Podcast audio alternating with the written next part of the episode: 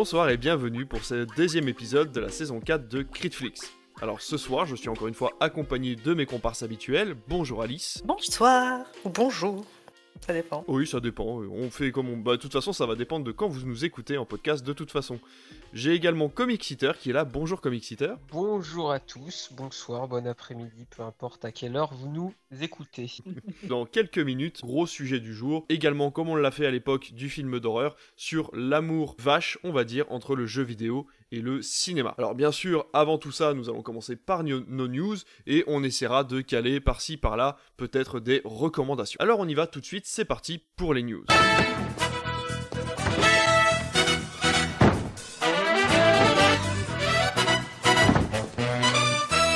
Bonsoir à tous. Je suis Ron Burgundy. Oh putain, il a la classe quand il veut.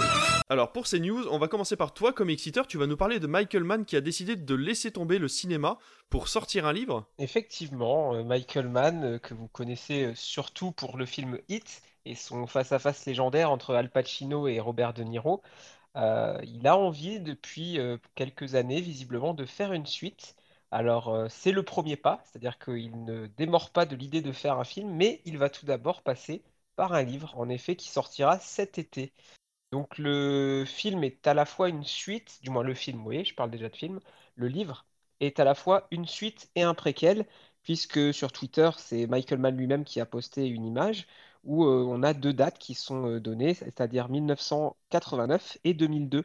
C'est-à-dire qu'on va retrouver les personnages du film Hit avant le film et après le film.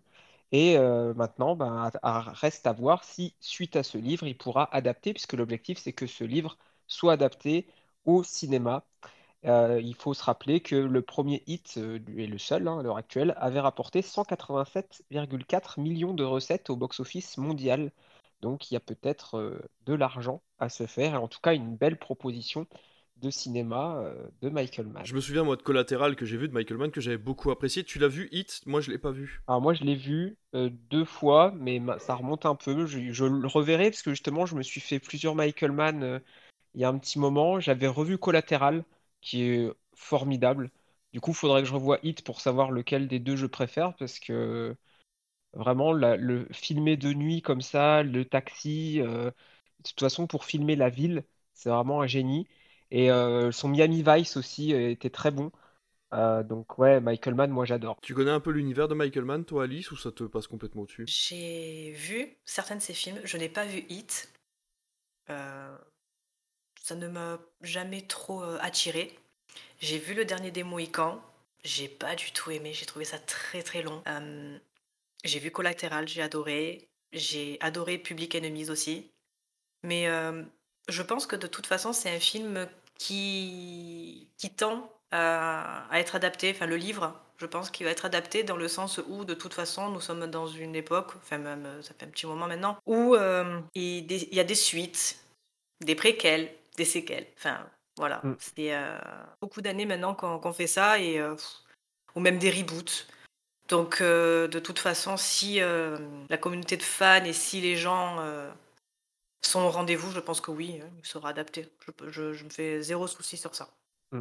Moi, je pense, je pense que Hit te plairait parce que justement, c'est pas du tout. Euh, moi, je l'ai pas vu le dernier des Mohicans, mais vraiment là où il brille, Michael Mann. J'ai vu aussi, euh, je me souviens plus le titre d'un film, mais qui se passe vraiment euh, un petit peu dans un, un environnement désertique. C'était pas fou selon moi c'est vraiment quand il filme l'urbain, la ville, qu'il est très fort. Et du coup, ben, Hit, Collatéral, Public Enemy, c'est typiquement là où il brille. Est-ce que c'est pas euh, finalement la, possibilité pour l'auteur de maîtriser son œuvre de, A à Z, d'en créer le livre et de l'adapter lui-même finalement euh, au cinéma par la suite? Ça permet d'avoir finalement l'adaptation euh, la, plus maîtrisée possible, en tout cas la, plus proche de l'œuvre originale que quand l'auteur peut, pour une fois, adapter autant le bouquin que que le film, tout en étant une suite en plus d'un film qu'il a déjà fait. Effectivement, même si, euh, si jamais il doit être adapté, je pense qu'il y aura des réécritures, évidemment, euh, selon avec le studio avec lequel il va travailler, on va lui dire enlève ci, enlève ça. Mais il y a quand même déjà une base qui est présente, c'est lui qui a écrit, donc euh, ça donne effectivement, je pense, une certaine liberté. Après, je viens de me poser la question, le problème, c'est je ne sais pas combien d'années ça fait, mais peu importe, de toute façon, 2002, ça fonctionnera peut-être pas au niveau du casting. S'il veut garder un casting, c'est que Robert De Niro et Al Pacino, ils sont aujourd'hui beaucoup plus âgés qu'ils le seront, ils sont censés l'être visiblement dans le film. Alors je sais qu'on a aujourd'hui des technologies pour rajeunir, etc. Mais il y a peut-être aussi ça le problème. Après, on peut prendre d'autres acteurs éventuellement, mais il y a ce souci-là. On a vu ce que donnait le rajeunissement dans euh, de The Irishman. Euh, oui de Scorsese, hein, qui n'a pas été euh, très très convaincant de toute façon. On va continuer ces news du coup avec la mienne, et c'est une news un peu rigolote, je pense qu'il y a quand même très peu euh, de choses à dire, ça va être assez compliqué de rebondir dessus, mais j'ai trouvé ça assez drôle, j'ai trouvé euh, sur le site du, de Variety, je crois, que deux femmes avaient porté plainte contre Universal pour publicité mensongère pour un film alors que quasiment tout le monde a oublié, ou enfin en tout cas moi je ne l'ai je ne l'ai pas gardé en mémoire, c'est Yesterday de Danny Boyle. Est-ce que vous voyez le film que oui. Ah oui. Oui. Peut-être que j'aurais pu porter plainte alors, peut-être. c'est un des. Enfin, alors pour moi, je trouve que c'est un des pires films de Danny Boyle, euh, où on y suit l'aventure en fait d'un jeune chanteur qui, galère à, avoir du succès et qui un jour se cogne la tête, si je me rappelle bien, et il se réveille en fait. Et les Beatles ont disparu de l'histoire de la musique euh, anglaise, et lui par contre se souvient des chansons des Beatles et il devient quelqu'un euh, d'hyper connu en reprenant ces fameuses chansons des Beatles que personne ne connaît et donc euh, il a le succès euh, qu'il pense mériter. Alors le film est une grosse publicité, sûrement qu'un best-of ou une compilation avait dû sortir quelques mois avant ou quelques mois après ce film, hein, qui voilà qui vraiment n'était pas qui n'était pas à marquer d'une pierre blanche. Mais euh, voilà, donc ces deux femmes ont porté plainte. Pourquoi? Alors quelque chose dont on ne s'attendait pas, c'est qu'apparemment Anna de Armas était annoncée à la base dans le film euh, comme euh, une groupie en fait de ce jeune homme et une histoire d'amour qui devait se créer en fait entre les deux, entre Anna de Armas et lui. Et ce qui se passe, c'est que les premières bandes annonces annonçaient donc Anna de Armas comme un personnage important de l'histoire. Elle faisait partie du casting de base et malheureusement, à la suite du montage, elle a été coupée euh, de, la, de la version cinéma. Ces femmes sont allées voir le film pensant qu'elles verraient l'actrice et ça n'a pas été le cas. Elles ont donc porté plainte contre Universal puisque c'est de la publicité mensongère, l'actrice n'était pas là et donc du coup elles ont été entraînées à aller voir le film pour quelque chose qui n'était pas dedans. Donc euh, voilà, elles ont porté plainte pour incitation à aller voir un film sur un mensonge. J'ai trouvé ça quand même relativement intéressant et drôle et on en revient toujours à cette... Euh, à cette Amérique qui porte plainte pour tout et n'importe quoi. Donc euh, voilà, donc je, je, tenais à vous en faire part parce que c'est quand même très drôle. Ouais. Surtout que ça arrive de, des, des, acteurs qui tournent quelques scènes dans un film et finalement c'est coupé au montage et on les voit pas. Donc euh, c'est pas, pas choquant. Après, est-ce qu'ils apparaissent dans les bandes annonces, c'est autre chose, mais en général, les bandes annonces, c'est effectivement là pour te, pour te donner envie. Et euh, cette news, elle est, trop cocasse, quoi. Après, c'est vrai qu'aujourd'hui, on est dans une ère où les bandes annonces euh, ne sont pas souvent pleines d'images, de scènes, ne sont pas dans le film final, hein, de plus en plus. Notamment, Disney est doué pour ça, hein, avec euh, Spider-Man, on l'a vu. Bon, ils avaient leur raison. Mais même Avengers, je me souviens, Avengers Infinity War, la scène au Wakanda avec Hulk et tout, bah non, il n'y a pas Hulk en fait au Wakanda, c'est l'armure. Il y a plein de trucs comme ça dans les bandes annonces où en fait on modifie des choses. Alors ça peut être vu comme voilà mensonger. Voilà, on peut avoir son avis. Est-ce que c'est bien ou pas de faire ça Ça d'un côté, ça peut éviter les spoils et ça peut donner de la surprise. D'autre côté, il y a un côté mensonger, c'est vrai. Après sur sur le terrain de Marvel. Moi, je pars du principe que de toute façon, tout ce qu'ils ont, euh, tout ce qu'ils ont à vendre, eux, ça n'est que du visuel. Donc, te mentir sur du visuel, pour moi, ça, ça ne m'étonne pas d'eux. On en avait parlé, nous, pour, euh, pour Spider-Man. C'est... Je trouve que, de toute façon, Marvel, ça n'est que de la coquille vide. Il n'y a pas vraiment de, de scénario. C'est... Leurs leur 25 films, en fait, mm. vraiment mis bout à bout, tient sur une feuille de papier. Donc, le seul moyen qu'ils ont, eux, pour euh, faire venir des, des spectateurs en salle et de te, de te hyper au maximum sur du visuel. Donc après, comparer avec du Marvel, je trouve, bon, c'est oui, on peut comparer, mais euh, eux, sachant que scénaristiquement parlant, ils ont, ils ont pas grand chose à vendre, ça tient, enfin, voilà, ça tient sur un truc, quoi. C'est-à-dire que le dernier Spider-Man, sur le multivers, donc ben, on, ben gomme ci, on gomme ça, mais tu voyais les, les, ratés même dans les gommages. Enfin, c'était, c'était même ça, c'était du n'importe quoi. Donc, euh. le, le, parallèle peut se faire euh, entre les deux dans le sens où euh, je pense qu'on a habitué justement le public mmh. à manger ce qu'il voit dans les bandes annonces, etc. Et là, je pense que typiquement, ces deux jeunes filles qui sont allées voir, ou ces deux femmes qui sont allées voir le film, Et peut-être justement ce public qui mange de la bande-annonce et qui, euh, qui s'attend euh, à voir ce qu'on leur, leur propose sur le menu. Tu vois, c'est, un peu comme quand tu vas dans un restaurant et que tu choisis parce que tu as vu l'image et que ça ressemble pas quand on t'apporte l'assiette. Alors que tu aurais très bien pu regarder le, le descriptif en fait juste à côté et te dire que finalement c'était pas ça que tu voulais. Tu vois, c'est, un peu ce principe-là. euh, c'est, on habitue le public en fait à, à ne pas aller voir plus loin que la bande-annonce. Et regarde, ça commence à, ça commence à être le cas avec Batman hein, qui sort des, des petits bouts euh, du film, alors que le film sort en mars. Ils ont eu la, ils ont sorti une bande-annonce. Ils auraient pu se contenter de cette bande-annonce-là et peut-être d'une bande-annonce finale deux semaines avant la sortie.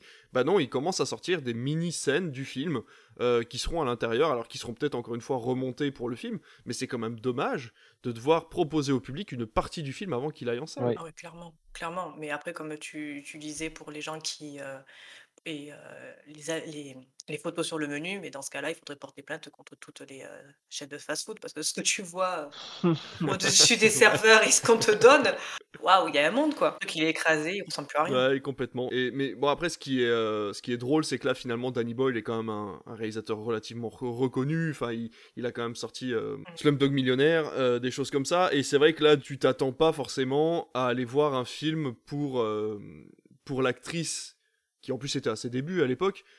euh, plutôt que pour le, ré- la- le nom du réalisateur qui est rattaché, euh, rattaché au film, ou pour les Beatles tout simplement, puisque c'était quand même un film dédié aux chansons des Beatles. Donc je trouve ça quand même très drôle d'aller porter plainte pour un truc comme ça, surtout des années Bah, après. il est sorti qu'en 2019. Oui, parce que moi, quand tu as dit la news, euh, je m'attendais plutôt à ça, parce que moi, quand j'ai vu la bande-annonce, euh, je me suis senti floué quand j'ai vu le film, mais pas parce que euh, ça n'avait rien à voir, mais plutôt parce que le, le titre Yesterday, le lien avec les Beatles, était vraiment infime. C'était surtout une, comédie romantique avant tout. Et euh, l'aspect musical, je l'ai trouvé vraiment médiocre, alors que moi, j'y allais en me disant, bah, ça va être un truc cool, euh, un petit peu type comédie musicale. Et du coup, je m'attendais à ça, mais pas du tout que Anna de Armas euh, était pas dans le film. Je pense pas que ce soit très important. euh, voilà. Elle avait pas un rôle principal, quoi. C'est pas comme si c'était James Bond, on la voit et qu'on se dit, bah tiens, on a coupé ces scènes. C'est sûr. Mm, mm. Mm. Complètement, ouais, je suis d'accord. Enfin voilà, je tenais à vous partager cette petite news que je trouvais assez drôle. Donc j'espère que j'en trouverai d'autres pour les prochaines émissions parce que finalement ça crée le débat et en même temps c'est Ouais. assez fun de se dire qu'il y a des gens assez tarés pour faire ce genre de choses quoi. C'est sûr. On va changer un peu l'ordre des choses et on va euh, s'attaquer d'abord à nos recommandations. Alice, étant donné que tu n'as pas eu de news cette semaine, on va euh, te faire commencer puisque euh, en... alors je voulais quand même qu'on passe un- quelques minutes pour faire un hommage aussi euh, infime soit-il euh, à l'échelle de notre émission pour euh, Gaspard Huliel qui est décédé ce 19 janvier des suites de blessures euh, liées à un accident de ski. Euh, et justement, euh, pour rester dans le thème, tu voulais nous parler de Juste la fin du monde de Xavier Dolan. Oui, oui, oui. Euh, je l'ai vu euh, que très récemment parce que moi, Gaspard Ulliel, c'est pas, euh, c'est pas un acteur euh, auquel j'ai suivi euh, sa carrière. Et euh, je me suis dit, bah, tiens, pourquoi pas. Enfin, c'est dommage de, passer par là pour, euh, pour découvrir des films d'un acteur, mais bon. Mais oui, je voulais conseiller euh, juste la fin du monde. Euh, ça parle de, donc de, Louis, joué par Gaspard Ulliel, qui retourne après 12 ans d'absence dans sa famille pour leur annoncer une nouvelle pas très réjouissante. Et en fait, ça, nous, ça va nous plonger dans un suspense permanent de savoir si tout au long de cette heure et demie, il va arriver, après euh, ces tant d'années d'absence, à, leur parler. C'est euh, émouvant, c'est prenant, immersif, suffocant par moments. Je dirais que c'est un peu dans la même veine de Momie, dans le sens où le réalisateur nous expose encore une fois des conflits au sein d'une famille, entre incompréhension et surtout les non-dits. Je pense que tout le monde, ou presque, peut se retrouver dans cette famille. On a euh, la sœur qui n'a quasiment jamais connu son frère, donc jouée par Léa Seydoux, donc qui, qui est là, qui veut vraiment profiter de ce moment, qui veut vraiment apprendre à connaître, euh, à connaître son frère. Et de l'autre côté, on a Vincent Cassel qui, lui, est vraiment, euh, on va dire, on ressent qu'il est, est énervé du fait de ces 12 années d'absence. Et c'est vraiment euh, deux, euh, deux comportements différents. En plus de ça, il y a la mère qui est un peu, un peu frivole, qui, euh, comme si pour elle, euh, non, c'était pas normal, mais qui, elle, elle veut plus euh, rattraper le passé. Elle, elle vit un peu dans la nostalgie. C'est joué par euh, Nathalie Baye. Et franchement, la bonne surprise, ça a été Marion Cotillard, qui, euh, avec qui j'ai vraiment un réel problème. J'ai- J'aime pas du tout cette actrice. Et dans ce film, elle m'a littéralement émue aux larmes par, sa, par sa sensibilité. Elle est d'une justesse. Elle est, ouais, j'ai, j'ai vraiment beaucoup, beaucoup, beaucoup aimé ce film. Je m'y suis retrouvée. Alors on peut effectivement s'identifier parce que chacun a des réactions différentes vis-à-vis de ça. Est-ce que à la fin du film ou pendant ou au début, il va dire son annonce? Ça, je vous laisserai le découvrir. Mais vraiment, regardez ce film et je pense que pour moi, ça reste euh, l'un des meilleurs Xavier Dolan. Je suis, je suis d'accord avec toi. J'ai vu euh, cette retranscription de la chaleur de l'été. C'est euh, cet esprit un peu lourd en fait. Mm. Ils sont tous hyper transpirants avec des, des visages filmés de très près. Euh, on est vraiment dans leur intimité. Il y a très peu de place pour les cadres extérieurs. Les maisons sont très sombres. Enfin voilà, c'est les personnages avant tout et, et j'ai trouvé qu'il y avait une magie dans, dans, dans, ce film qui était euh, Gaspard Huliel qui, qui sert de, de, de, flambeau en fait, qui va, euh, qui va d'un acteur à un autre, comme ça il passe d'un membre de sa famille à un autre de façon absolument euh, calme et en même temps tu sens qu'il a quelque chose de lourd à annoncer et pourtant il, mm. voilà, il essaie de, rétablir la vérité, de, de, casser un peu les barrières. C'est un, un film qui est absolument extraordinaire. Enfin, moi j'ai trouvé absolument extraordinaire. Gaspard Huliel qu'on connaît pour, euh, pour énormément de films, hein, pas juste pour la, juste la fin du monde. Hein. c'est lui qui a fait Saint-Laurent dans le film Saint-Laurent, il a joué euh, dans Le Pacte des loups il y a quand même pas mal d'années. C'était au début de sa carrière. Jacques le Croquant aussi, un de ses premiers films. Le Lendemain de fiançailles, voilà. aussi. Il a eu une énorme carrière en très peu de temps, parce qu'il est décédé quand même à 36 ans, hein, ce, qui, ce, qui, est vraiment pas très vieux. Et alors, si vous voulez le voir en... de façon posthume, euh, il joue un rôle dans Moon Knight, la prochaine série Disney+. Donc euh, c'est voilà, c'est ça va être à mon avis euh, pour les, plus fans d'entre nous de Gaspard Ulliel, ça va être un, gros choc, je pense, un dernier au revoir à cet acteur qui qui malheureusement aurait dû avoir une carrière beaucoup plus grande euh, que celle qu'il a eue. Mais voilà, c'était quand même, je pense, assez symbolique que tu que tu lui dédies cette partie-là de de ta recommandation et qu'on puisse en parler au moins ne serait-ce qu'un tout petit peu. Donc euh, merci beaucoup Alice ben, pour cette recommandation. De rien. on va changer tout à fait de thématique. On va passer dans les gros points et les gros coups de pied euh, avec Cobra Kai Comic Eater. Dis-nous tout, je crois que la saison 4 est sortie, c'est ça? Oui, c'est ça. C'est la saison 4 cette année, puisque l'année dernière nous avions la saison 3 et à Noël. Non, pas à Noël, le 30, 30, 30 décembre, un truc comme ça, ou vers Noël en tout cas, la dernière semaine de décembre est sortie la quatrième saison de la série et une cinquième évidemment est prévue. Elle sortira, euh, je ne sais pas quand, euh, peut-être si on a de la chance cet été, sinon là, pareil, fin d'année prochaine. Donc c'est une affaire qui fonctionne pour Netflix, euh, ce Cobra Kai. Donc Cobra Kai, je ne sais pas si vous, vous avez vu déjà les anciennes saisons. Je crois que toi, tu les as vues. Moi, j'ai vu les trois premières saisons, effectivement, en étant un peu déçu, même relativement déçu de la troisième. Ouais, ben, la quatrième, tu verras, moi je suis un peu déçu justement. La, la troisième, j'avais bien aimé, pour le coup, j'avais beaucoup aimé. Et la quatrième, on sent que ça commence, ça y est, à tirer en longueur, à tourner en rond.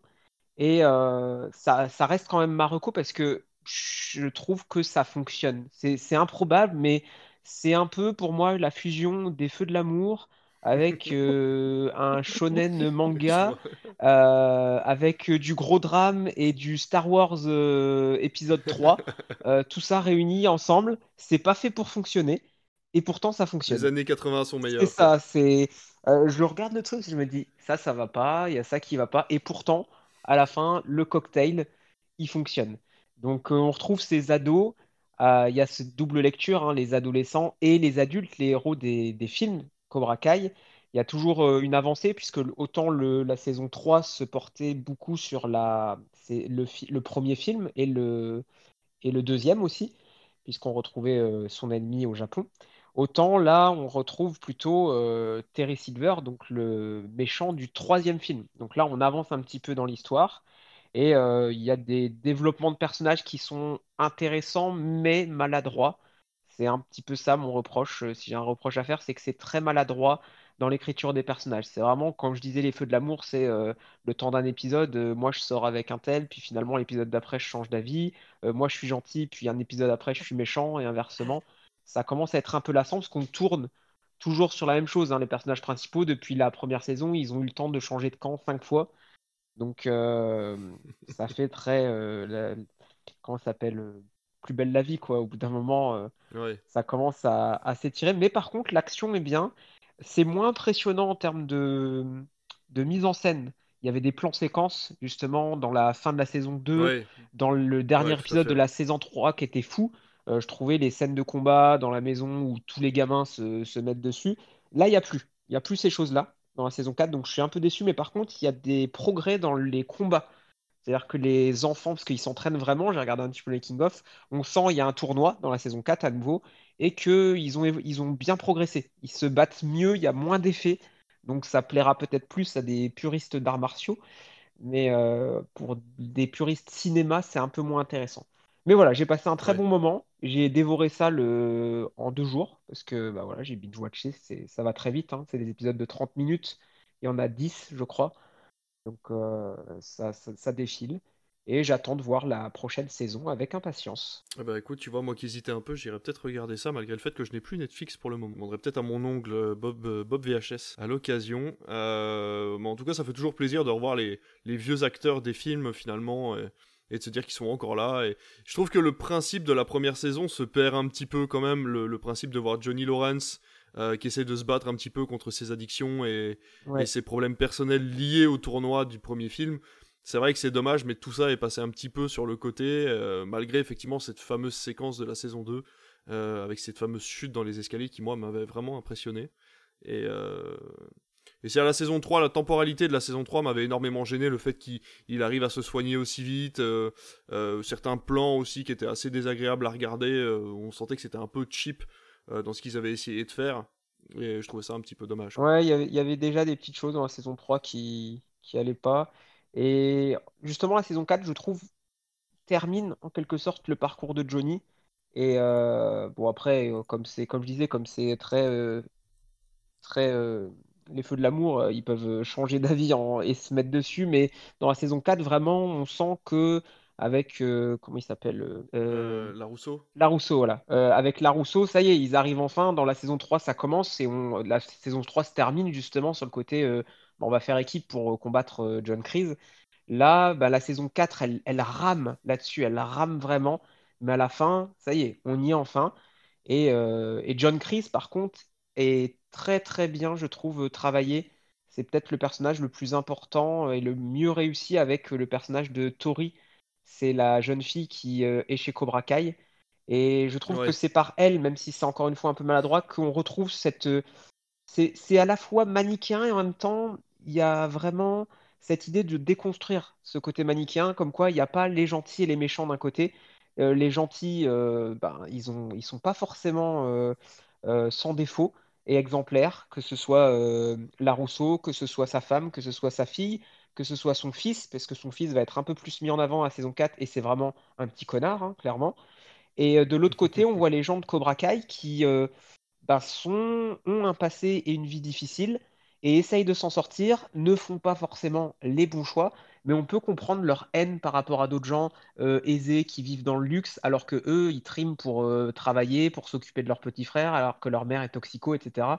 Donc euh, voilà, on essaye de déconstruire le côté euh, gentil-méchant, et euh, bien que ce soit pas toujours très bien fait, je trouve ça intéressant, ça sort un petit peu du cliché euh, les gentils versus les méchants. Ouais. Bon, ça permet finalement un, un- le côté épisodique permet finalement d'approfondir les personnages encore une fois, alors que scénaristiquement ça aurait peut-être juste mérité un, un gros film quoi. Ouais. Dans un film, ouais, ça aurait, ça aurait tenu et on n'aurait pas euh, développé tout ça. quoi. Tu t'es déjà intéressé toi Alice à, à Karate Kid ou pas du tout? Alors j'ai vu le premier film C'est déjà très bien. et euh, oui. et justement parce que la série est sortie, donc il y avait le, le film qui était disponible sur Netflix.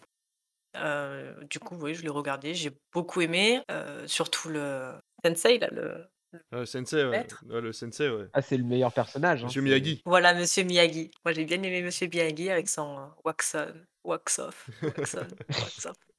J'ai adoré. Et euh, non, après la série, non, ça ne, ça ne m'a pas du tout, du tout, du tout intéressé. Ouais. J'ai beaucoup de mal en fait avec les séries Netflix, donc euh, partant de là, Oui, forcément, ouais, t'as un peu plus de mal à rentrer dedans. Alors, à savoir que les, premières, les deux premières saisons n'ont pas été financées par Netflix, mais par YouTube Premium. Donc, euh, c'est pas du tout produit par. Netflix les deux premières saisons, c'est du YouTube Premium, qui avait assez peu de moyens d'ailleurs à l'époque et qui avait essayé vraiment de faire avec les moyens du bord la saison 1, ce qui en faisait un produit assez original, je dois dire. Et c'est vrai qu'on ressent dans la saison 3 que Netflix a essayé de mettre euh, un peu plus de moyens, mais pas forcément au bon endroit, et c'est là que moi j'ai euh, j'ai un petit peu plus lâché. Mais je comprends après que l'histoire de la série, si on n'est pas euh, aficionados de la première heure en fait de la série, euh, enfin de, de la série de Mm. films Karate Kid, je comprends qu'on n'ait pas forcément envie de regarder, c'est normal. c'est un peu comme le même. euh, Enfin, il y a eu le même problème avec euh, La Casa des Papel, c'est-à-dire que les deux premières saisons, ce qu'ils ont appelé des parties, Mm. et c'était sur, ça passait sur les télés espagnoles. Et après, Ouais. Netflix a récupéré le bébé parce que ça a été annulé dans leur pays, et on a eu la suite qu'on a eue. Et je trouve les suites euh, ben, pas, pas bonnes, quoi. Ouais, complètement. ouais. Je suis d'accord. voilà. Donc, euh, partant de là, c'est vrai que ça, plus ça, plus ça, plus Sense8, plus plein de petits trucs. On, on continue des séries, on en arrête d'autres qui étaient, euh, qui étaient prometteuses en plus, hein, puisqu'elles avaient euh, rassemblé un, un petit, euh, un petit groupe de gens. Et non, ben non, on arrête et on continue des Riverdale, des trucs comme ça. des- Donc, euh, bon. Ça, on, y, on y reviendra. Je pense qu'on fera un. La pilule Sense8 a du mal à passer.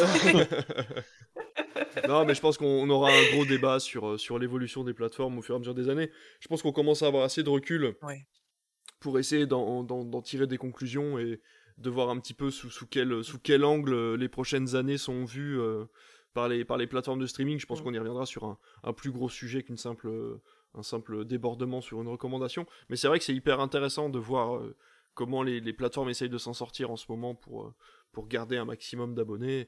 Mais là n'est pas le sujet, puisque maintenant que nous avons fini nos recommandations, nous allons parler d'un sujet qui porte à débat encore aujourd'hui, euh, puisque les premières années ont été assez compliquées, c'était quelque chose qui était assez niche, on n'y croyait pas trop, ça ne durera pas. Le jeu vidéo est rentré dans les salons et les producteurs de cinéma pensaient que les jeux vidéo allaient tout aussi vite en sortir et ils n'avaient pas confiance aux adaptations, en tout cas ils, ils n'arrivaient pas à mettre des moyens dans les adaptations de cinéma. Tout ça a bien changé maintenant, on va le voir avec euh, très prochainement la sortie par exemple de Uncharted par Sony Pictures, euh, qui euh, rassemble quand même Tom Holland et Mark Wahlberg, hein, et qui est tiré donc du coup d'une série de jeux vidéo du même nom, qui a été également créée par Sony pour Sony et ses PlayStation. Mais ce qui va être intéressant pour nous dans notre débat, c'est de faire un petit peu l'historique. Que s'est-il passé toutes ces années? Est-ce que finalement le jeu vidéo a pu faire la paix avec le cinéma? Est-ce que le cinéma a fait la paix avec le jeu vidéo? Il y a eu un échange cordial qui s'est fait au fur et à mesure des années. Et tout ça a commencé avec une magnifique adaptation dans les années 90 avec Super Mario Bros. en 1992. Alors, ce qui va être intéressant, c'est de savoir euh, si nous, en tant que gamins, puisqu'on a connu, ça, on a tous les trois à peu près le même âge, on a connu euh, les adaptations de jeux vidéo, sous quel, euh, angle on a pu finalement les, les voir et est-ce qu'on les a appréciés? Alors peut-être qu'on ne les apprécie plus à l'époque, mais est-ce que quand ils sont sortis, on a pu les apprécier? On parle notamment euh, de Mortal Kombat, de Street Fighter, euh, de Mortal Kombat la destruction finale. On a eu également, alors à part, je pense que ça va être un petit segment qui va être sur le côté. On aura les films Pokémon qui sont quand même sortis dans les années 90, fin 90, début 2000. On va avoir également sur le côté Final Fantasy, puisque Square Enix et Square, enfin Square à l'époque, avaient voulu sortir des films qui n'avaient pas de rapport avec les jeux vidéo, mais qui portaient le nom de leur série phare, ou encore les Resident Evil par les W.S. Anderson que tu apprécies toi euh, particulièrement, Alice. Euh, alors, à savoir déjà, la première question que je vais vous poser à tous les deux, c'est êtes-vous des gamers déjà de base? Êtes-vous des aficionados de jeux vidéo? Et si oui, depuis quand finalement euh, avez-vous commencé? Et est-ce que vous vous êtes arrêté entre-temps? Alors, aficionados, non. J'aime jouer aux jeux vidéo, mais de là, euh, j'aime le jeu vidéo, mais C'est pas une passion. c'est voilà, merci. Ça n'est pas une passion. J'y joue depuis que je suis gamine, hein. Vraiment, j'ai commencé avec le Tetris, avec les Mario, avec les Sony, avec les Rayman. La, la première, c'est comment la, la Nintendo, la... La Nintendo 64, Ah, t'as la purée. Super Nintendo. Alors justement, c'est pas la, voilà, la Super. Nintendo, merci. C'est pas la Nintendo 64 que j'avais, que j'ai toujours d'ailleurs. Ah, bien euh, le jeu, c'était une, une cassette énorme, mais euh, avec la toute petite manette qui fait maintenant la taille de nos téléphones, Ouais. reliée avec euh, bouton A, bouton B et la croix. C'était très bien. Après, je suis passée sur la, la première Play et donc avec les premiers Resident Evil. Et franchement, c'était mes premiers jeux d'horreur. Et euh, ouais, ouais, avec ma sœur, on a, on a quasiment 10 ans de différence. On, on se chie dessus. Et après, non, j'ai laissé un, peu tomber. Ben, on sortait avec les copines, on faisait, voilà, on faisait notre vie. Donc c'est vrai que le jeu vidéo, après, j'ai laissé un peu tomber. Et depuis que j'ai mon appart, oui, j'ai repris un peu le, jeu vidéo avec euh, la, console Xbox. Moi, je suis plus Xbox que, que Play. D'accord. Et euh, côté adaptation, alors là, euh, moi je trouve que adapter un film en jeu vidéo, oui. Euh, un film en jeu vidéo, hein, pas l'inverse.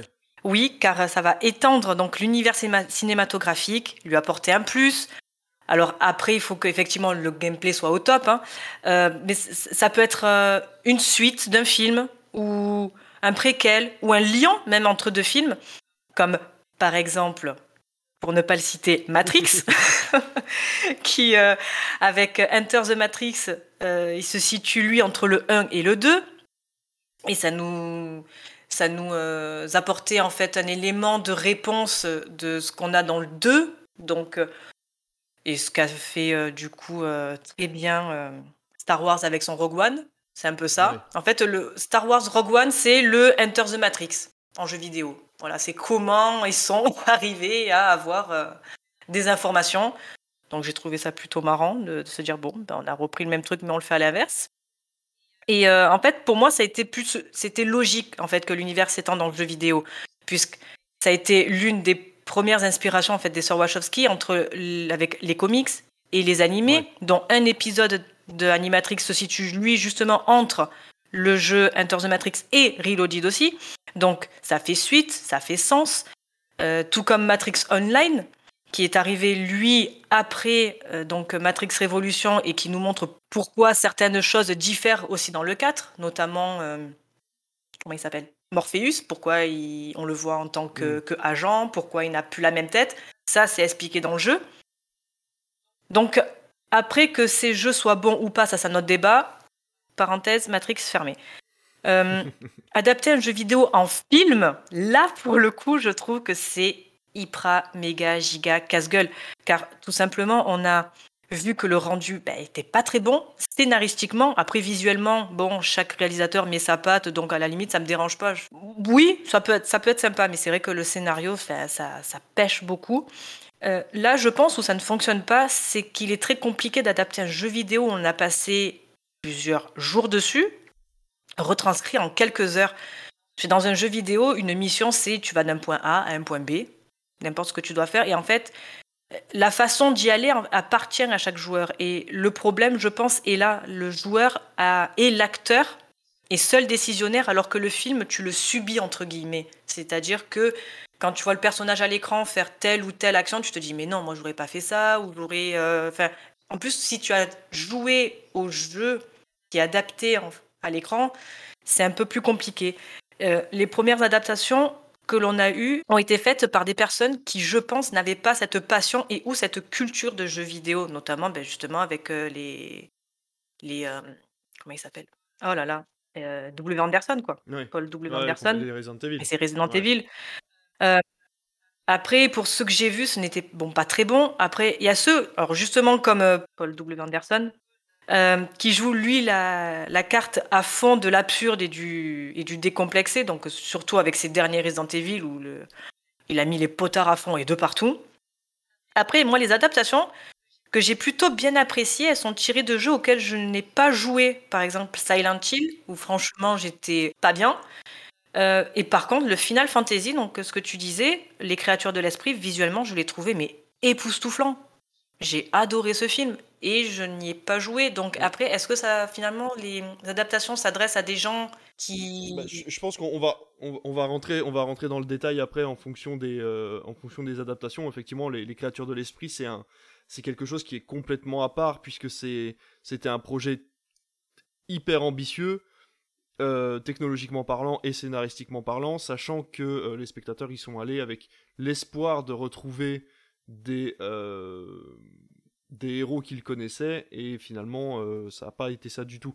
Mais on va, euh, on va à mon avis. Euh, alors je vais laisser la parole deux minutes à Comic Seater pour reprendre ma question du début, pour savoir si toi Comic Seater tu, joues aux jeux vidéo et, et, sous, quel comment dire et avec quelle passion tu, tu, tu, tu, conçois le jeu vidéo et le cinéma? Ouais, alors moi j'ai été un, un joueur de jeux vidéo plus jeune, maintenant moins. Je m'y intéresse beaucoup, mais encore, mais j'ai pas le temps. Donc euh, je joue à très peu des jeux qui sortent parce qu'il y en a tellement. Et même ceux que j'ai, la plupart du temps, je vais acheter certains jeux et je vais, j'y ai pas touché quoi. Il y en a, je les, je les ferai sûrement un jour, mais j'ai pas forcément le temps. C'est pas ma priorité. Et euh, j'avoue que ça m'intéresse moins parce que bon, c'est pas notre sujet, mais c'est vrai que le, la tournure aussi que prend l'industrie du jeu vidéo n'est pas forcément en phase avec euh, ce que moi je recherche. Mais du coup, oui, j'ai aimé le jeu vidéo très tôt, hein, pareil, euh, je sais pas, euh, quand j'étais au collège peut-être, avec la NES, donc la Nintendo de base, avec le jeu Les Tortues Ninja, qui est un enfer, hein, j'adore, hein, mais il est infernal si vous avez vu les vidéos du joueur du grenier. c'est pour un enfant qui découvre ce jeu, c'est souffrir. Euh, de toute façon, les jeux de la NES, hein, les premiers jeux, même encore euh, en Super NES, c'était très dur. Hein. Le but, c'était, euh, ça s'inspirait de l'arcade, donc c'était peu de vie, de la difficulté pour que le jeu, qui finalement est pas si long que ça, il dure très longtemps. Donc voilà pour mon rapport aux jeux vidéo. Et les, les, les films adaptant les jeux vidéo, j'avoue que je les ai regardés, mais j'ai jamais été passionné, en mode euh, trop bien, on adapte mon jeu. J'ai jamais eu ça, que ce soit avant ou après. J'ai jamais, eu ce, sentiment euh, d'attente, de hype, de me dire euh, tiens, il y a un film. Alors, Super Mario, j'étais trop jeune, hein, mais même après le Final Fantasy, etc., j'étais pas comme un fou en me disant ah, c'est un film Final Fantasy, je suis trop content, j'ai envie de le voir. C'était plus de la curiosité. et puis, ben, les résultats sont ce qu'ils sont, hein. c'est-à-dire que sur l'ensemble des films adaptant les jeux vidéo. J'ai regardé un petit peu pour euh, préparer le sujet. Il y en a quasiment aucun que je trouve bon, aucun que je trouve réussi. Pour les live action, je précise, parce que là où on s'en sort, c'est dès qu'on passe sur des films d'animation, des films complètement en images de synthèse. Tu parlais de Pokémon tout à l'heure.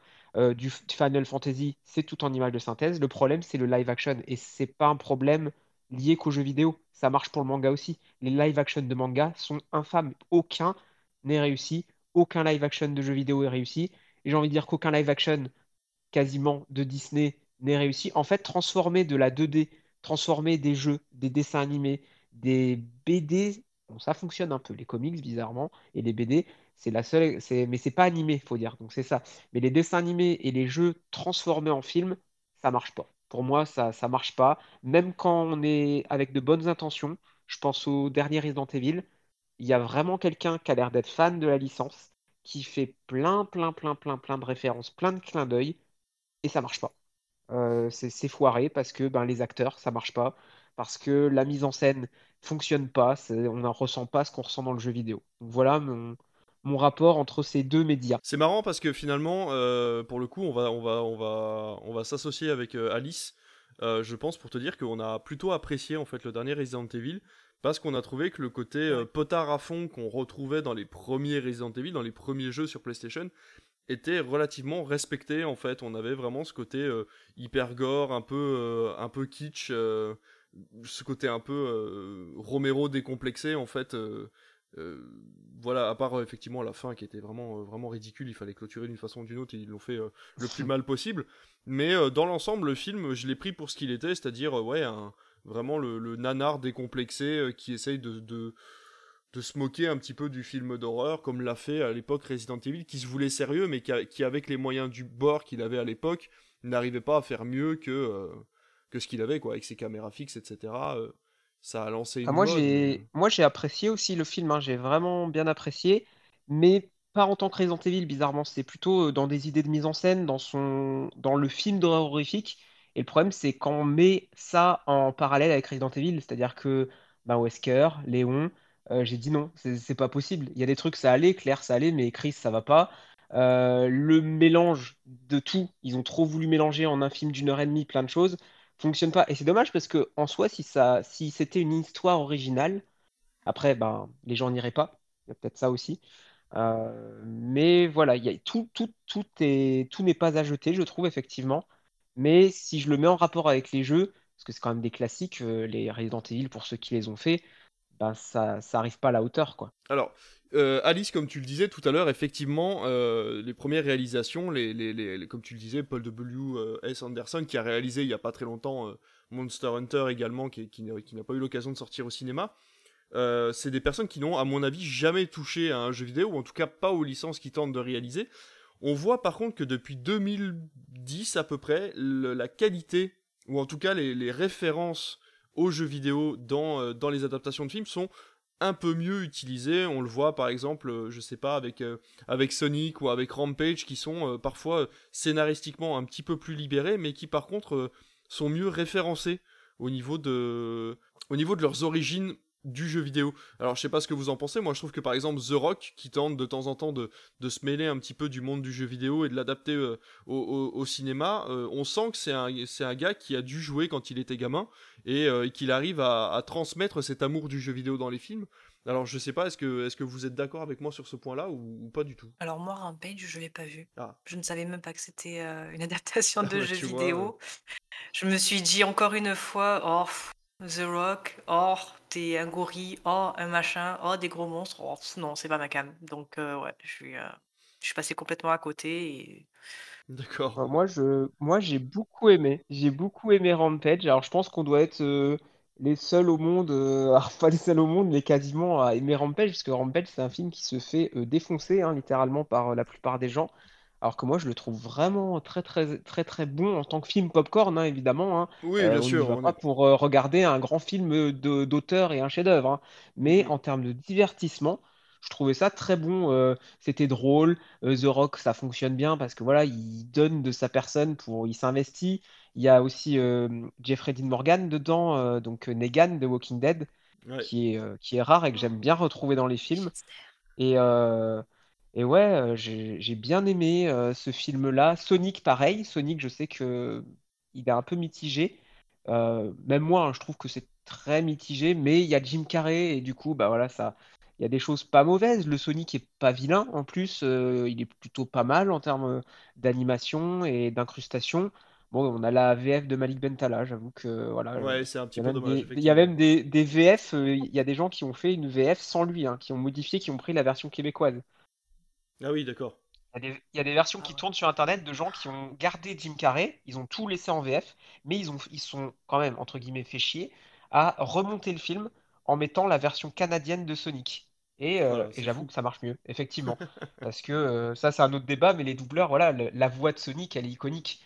Moi, je veux pas entendre Malik Bentala. euh, voilà, peu importe mon avis sur le, sur lui en tant qu'acteur et doubleur, c'est juste que Sonic, il a une voix. J'attends d'avoir cette voix-là, quoi, si le comédien de doublage est vivant, évidemment, parce que sinon, c'est un Mm. peu plus compliqué. Mais ouais, je trouve que récemment, il y a un petit peu plus d'âme.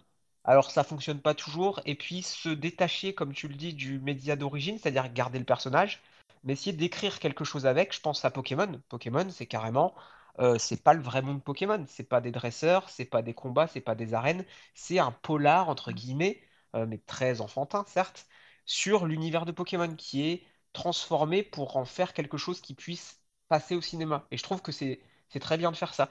Et puis, évidemment, bah, je pense que le jeu vidéo, il est jamais aussi bien que quand on l'utilise, mais pas une adaptation de vidéo, on l'utilise dans un film. Je pense à Free Guy, même si je l'ai pas aimé, Ouais. euh, l'idée est bonne et il y a des bonnes choses sur ce qu'est un jeu vidéo et euh, le rapport entre la réalité et le jeu vidéo. Et puis évidemment, Ready Player One, hein, la masterclass de, euh, de Tonton Spielberg, qui voilà, a montré ce Mm. qu'on peut faire quand on mélange le tout.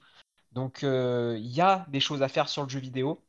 Après, l'adaptation directe d'un film en jeu, euh, surtout des films très narratifs, des jeux très narratifs, je pense à Uncharted, je ne l'ai Mm. pas vu, j'irai le voir, mais la séquence du 2 ayant joué dans l'avion, je vois la séquence, elle est à leaker, hein, la bande, dans la bande-annonce, elle est, il y a des scènes dont finalement on l'a presque tout vu. C'est horrible quand on se dit qu'un jeu vidéo qui date d'il y a peut-être, je sais pas quand il date, une dizaine d'années au moins, fait mieux qu'un film de 2022 avec des gros moyens, Ouais. c'est pas possible, quoi. Mais parce C'est... qu'on on Je attend, vois pas on l'intérêt. on attend peut-être pas la même chose d'un d'un jeu vidéo et d'un film en fait. Là, là, est le problème, c'est-à-dire que quand tu joues sur ta PS3, tu, sais ce que la bécane peut te donner en fait, euh, et tu peux toi euh, laisser ton cerveau faire le reste au niveau de l'imagination. C'est d'ailleurs un- une, enfin les, les théoriciens sont, sont en train de pencher là-dessus parce que le jeu vidéo commence à dater tout doucement.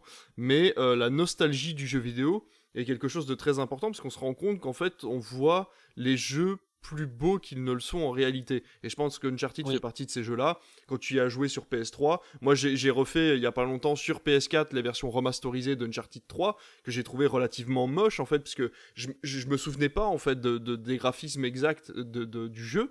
Mais euh, voilà, c'est vrai que comme tu dis, quand tu le vois en film, tu attends mieux en fait. Ton cerveau normalement n'a pas besoin de créer le, le, le, le- petit plus.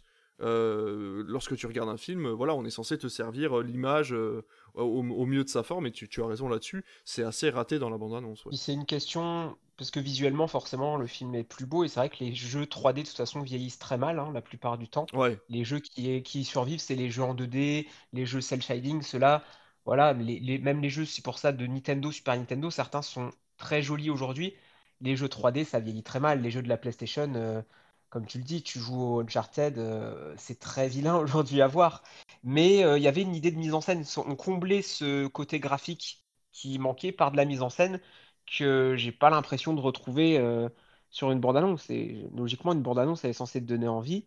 Même le casting, hein, le casting en soi, j'aime beaucoup Tom Holland, mais euh, tu vois Mark Wahlberg à côté, tu dis, bah, c'est lui en fait, euh, Nathan Drake, c'est Mark Wahlberg, c'est pas Tom Holland, il y a un problème, les gars. ouais, C'est, complètement. vous avez inversé. Bah, pas inversé, parce que Tom Holland ne peut pas faire ce lit, c'est pas possible. Ouais, mais... bah oui, en plus, ouais. Mais on sent le projet, c'est de de faire peut-être une licence avec plusieurs films, si ça fonctionne. Et comme Tom Holland est jeune et en plus Feder attire les jeunes, puisque Spider-Man, bah, c'est un bon plan par contre de prendre ce personnage, puisque tu te dis que tu peux faire peut-être euh, Mm. 15 ans de d'Uncharted derrière, si ça Puis fonctionne. il avait, il avait déjà un contrat avec le studio en plus, puisque, voilà, comme tu dis, il revient de Spider-Man qui a été fait chez Sony également. Donc, Mhm. euh, voilà, il est fort possible qu'il ait signé pour plusieurs films, dont, euh, dont Uncharted. Euh, J'aimerais revenir sur le sujet dont tu parlais tout à l'heure, c'est-à-dire que c'est des, adapta- des adaptations, euh, non pas de jeux vidéo, mais de références de jeux vidéo. Et euh, je pensais aussi aux deux Tron de Disney, que je trouve même le premier qui a très mal vieilli, qui était déjà vieux à l'époque, mais qui avait l'avantage de tenter des choses au niveau de, de son comment dire de sa direction artistique et qui avait déjà compris pas mal de choses je trouve au niveau de la génération jeux vidéo Euh, même quand on le regarde maintenant alors effectivement il faut le voir avec des yeux les yeux des années 80 mais je trouvais que voilà les, les, les espèces de petits jeux qu'il y avait à l'intérieur de Tron et, et tout l'esprit euh, jeu vidéo et intelligence artificielle était pas mal retranscrite dans ces films là tu, tu- Est-ce que tu les as vus, toi, Alice, les, les Tron? Tu y as acheté un œil ou pas du tout? Alors, j'ai pas vu le premier et j'ai Mhm. adoré le- la suite. Bah, surtout que toi t'as vu Matrix et c'est vrai qu'on sent qu'il y a on sent qu'il y a bébé euh, il y a un- c'est un, peu- un peu un bébé de Matrix finalement Tron euh, Tron l'héritage euh, dans- Legacy. ouais Tron Legacy oui, ben, ouais. ce truc de, de, de rentrer dans, dans, dans un programme informatique, hein, donc Ouais. euh, oui, oui, oui. Mais même j'ai, enfin voilà, de, de la musique, alors par Daft Punk, j'adore Daft Punk. Mais même le, le visuel, je trouve. Alors, je ne l'ai pas revu depuis, hein, peut-être que ça, ça a vieilli, mais franchement, c'est un peu comme tu- ce que tu disais, c'est-à-dire qu'on a magnifié des, des jeux qui maintenant, si on les voit, waouh, ça fait mal, ça, fait- ça pique les yeux. mais à l'époque, franchement, je l'avais vu, j'ai fait. euh, non, j'ai- j'aime bien. J'aime bien ce délire de tu rentres dans le, dans le jeu, tu, en plus tu fais de la bécane. Non, j'aime beaucoup, j'aime beaucoup. Alors après, est-ce que le jeu de base était comme ça? Je ne sais pas, parce que là, c'est juste euh, des, des traits. Et... Enfin, c'était assez bateau, je crois, comme jeu. alors il y a- de il y avait pas de jeu Tron de base en fait Il n'y avait pas de jeu. ils, ils ont Ah, ouais, ils ont. D'accord. c'est entièrement créé par Disney c'est un À scénario original et euh, par contre effectivement il y a, il y a des jeux des mini-jeux qui ont été tirés des jeux pré-créés dans Tron et il y a aussi un FPS qui a été créé entre entre Tron 1 et Tron 2 qui était plutôt de bonne facture mais euh, il faut non non c'est des idées totalement originales au niveau de Tron Euh, même s'ils ont utilisé euh, le lore de Tron à l'intérieur de Tron l'héritage c'est à dire que les, les, les jeux- les jeux vidéo dans lesquels ils rentrent euh, il, il me semble que c'est une borne d'arcade d'un jeu qui existe dans le premier Tron en fait et qui euh, voilà Oui. qui a été Ah ouais. réutilisé pour le deuxième. Donc euh, voilà, je trouve que effectivement là pour le coup Disney s'est bien défendu et a créé une licence euh, qui euh, peut réconcilier les, les fans de jeux vidéo et les, et les, et les néophytes. Ah. Euh, pour parler d'une autre, euh, d'une autre licence qui, qui a plutôt bien fonctionné euh, à une époque où on était un peu en mal de Heroic Fantasy, c'est Warcraft le commencement, que j'avais trouvé plutôt, plutôt agréable à regarder, avec une histoire riche, des personnages bien construits, et, et une possibilité, une logique de suite qui était, qui était assez agréable. Alors malheureusement, Blizzard est devenu ce qu'il est, et je pense que Universal et Blizzard ont eu beaucoup de mal à s'entendre pour des suites, mais voilà, j'ai trouvé ça, j'ai trouvé que c'était aussi... un bon exemple de, de réconciliation entre le cinéma et, euh, et le jeu vidéo. Alors je sais pas si vous l'avez vu vous de votre côté, mais moi je dois avouer que voilà quand on, on a envie d'un peu d'heroic fantasy sans se prendre la tête avec euh, du Seigneur des Anneaux ou, euh, ou des choses un petit peu plus euh, un peu moins grand public, je trouvais que c'était pas mal. Ouais, moi je l'ai Ah, vu, j'en ai pas un bon souvenir, j'avais pas apprécié. Euh, justement parce que je pense que avec Le Seigneur des Anneaux, je m'attendais à un truc euh, voilà euh, vraiment béton et je suis ressorti en mode ouais bof. J'avais pas de connaissances sur l'univers, alors je sais pas si ça apportait quelque chose de connaître les jeux Warcraft. Et euh, c'était pas vilain. Je me souviens que visuellement j'avais trouvé ça cool, mais que le scénario m'avait pas marqué. Euh, je je- je m'étais dit c'est pas c'est pas mauvais, mais c'est je l'ai vite oublié quoi. Ouais, ouais complètement. Puis il n'y a pas eu de Euh, suite, donc forcément, ça aide pas Ouais, C'est ça, et pourtant, il, pourtant, avait fait un, il avait fait un bon score au box-office, donc c'est vrai que c'est quand même assez dommage, mais comme je disais, à mon avis, ça doit être des problèmes d'accord entre les éditeurs de jeux Ouais. vidéo et les, et les studios, parce que c'est des, licences qui doivent se vendre, à mon avis, euh, des millions de dollars, et on n'a pas forcément euh, les moyens de d'aller euh, d'aller chercher à chaque fois la suite si c'est pour payer beaucoup trop cher. Alors, on va revenir sur un dernier film dont tu nous as parlé, et puis on passera euh, tout doucement euh, à la conclusion, parce que comme d'habitude avec nos sujets, on essaie de, de débroussailler au maximum. hein. Le but est vraiment pas de rentrer dans le détail, sinon on pourrait vous en parler pendant des heures et il faudrait vraiment qu'on fasse des recherches. Vous avez énormément de livres en ce moment ou de, ou de, ou de dossiers qui sortent sur internet que vous pouvez lire de gens euh, bien plus calés que, que nous qui ont fait des recherches etc mais j'aimerais revenir sur le sur le sur le sujet euh, Pokémon Détective Pikachu qui est Mhm. comme tu l'as dit euh, un film qui utilise une licence pour en faire autre chose qui va aller plus loin en utilisant un lore de façon tout à fait équilibrée et qui va réussir à créer quelque chose qui va contenter et les fans et les gens euh, qui n'ont pas forcément de, d'affinité avec le jeu vidéo puisque ça crée finalement comme tu dis un, drame polar un petit peu euh, un peu gentillet familial et qui pourtant euh, parsemait par-ci par-là euh, des, des- informations pour les des easter eggs finalement pour les gros gros fans et ça permettait d'étendre l'univers du jeu vidéo même si on n'a jamais touché à une console. Est-ce que vous vous l'avez apprécié ce film là ou ça vous finalement vous l'avez vu une fois ça vous a suffi est-ce que vous pensez que c'est une bonne évolution aussi de de, de l'amitié qui peut exister entre cinéma et jeu vidéo? Alors, moi, l'ai vu et j'ai adoré. Justement, le fait de, de mettre ces personnages dans un. Déjà, dans un monde qu'on connaît. En fait, moi, j'aime bien le, le- quand le fantastique euh, se lie au réel. Donc Ouais. euh, là, j'étais servie d'avoir mis. Alors, bon, le Pikachu, euh, parfait. Mais d'avoir. Après, le bestiaire, il n'est pas tellement. il n'est pas très étendu hein. il y a pas... Non, il n'est pas très étendu, mais en même temps, bon, au bout d'un moment, tu, tu prends les principaux, hein, Carapuce, euh, Salamèche, Bulbizarre, enfin voilà, les, plus connus. Et puis c'est très bien, pas besoin non plus d'en avoir euh, 36 millions. L'histoire, j'ai bien aimé. En fait, il y a tout qui était, il y a vraiment, il y a tout qui était bien parce que ça ne faisait pas du copier-coller. Ça a inventé encore une fois quelque chose euh, de nouveau parce que le, le scénario était euh, nouveau. C'est ce que je disais euh, un peu plus tôt, c'est que en général, on a un visuel qui est beau, mais le scénario, ça pêche. Et là, bah, il y a tout qui va en fait. Après, qu'on aime l'histoire ou pas, c'est autre chose. Mais il y a eu un effort de fait, il y a eu des idées euh, mises en place. Et franchement, non, c'est très bien. Moi, je le, je le revois de temps en temps. Voilà, un peu. Je prends, en fait, je le prends comme il est. Hein. Je vais pas non plus. Je, me suis pas dit, oh mon Dieu, il y a, y a Pokémon, je vais me ruer dessus. Non, non, je suis allée le voir, vraiment très curieuse de base. Après, franchement, Pokémon, moi j'ai connu ça, ben, j'avais, j'étais, j'étais en primaire. Euh, j'ai, j'ai 15 ans de plus maintenant, même 20 ans de plus. Et je vois des, mes petits voisins qui, eux, sont dans le délire Pokémon. Donc après, c'est vrai que c'est un film qui, touche tout le monde finalement. Comme tu disais, il y a des easter eggs pour les, les plus, euh, les plus fans ou ceux de la, de la première heure. Donc en fait, c'est un film qui rassemble vraiment euh, beaucoup de monde, quoi, et c'est vraiment bien. Ouais, complètement. Et toi, Comic Seater, du coup, tu penses que c'est un bon exemple euh, de ce que peut faire le cinéma d'un jeu vidéo? Ouais, ouais, effectivement. Ouais, moi je l'ai bien apprécié. Alors, je suis ultra fan de, de Pokémon, moi. euh. Je pense que je suis un petit peu vieux pour. euh, J'étais un petit peu vieux quand je l'ai découvert pour vraiment être dingue, mais je me suis dit, ça, si je l'avais découvert euh, il y a 10 ans, euh, ou encore mieux, dans, il y a 15, euh, 15 ans, 20 ans, j'aurais été comme un fou. C'est-à-dire que j'imagine un gosse qui découvre ce film, Détective Pikachu, s'il est fan de Pokémon, c'est formidable. Moi, je l'ai vu, j'ai trouvé ça très très bien. J'étais super heureux de voir qu'ils ont réussi à adapter Pokémon à l'écran, parce que ça me semblait un pari quasiment impossible hein. Pour moi, c'est après tout, justement, toutes les décennies euh, de films depuis 90, les deux décennies qu'on a eues depuis Super Mario où ça ne fonctionnait pas, je m'attendais à un massacre et ça a fonctionné et j'étais très content, même si effectivement, euh, il y a des petites choses sur le scénario, des, des trucs, voilà, ça, tout ne fonctionne pas. Quand on est un adulte, on voit les, les failles, mais Vraiment, si, si je devais, si j'avais un enfant, euh, je lui ferais regarder ce film, quoi. Je me dirais, euh, ça peut lui plaire et ça me semble intéressant. Donc effectivement, c'est une bonne euh, route, je pense, à prendre et euh, de se démarquer à ce niveau-là.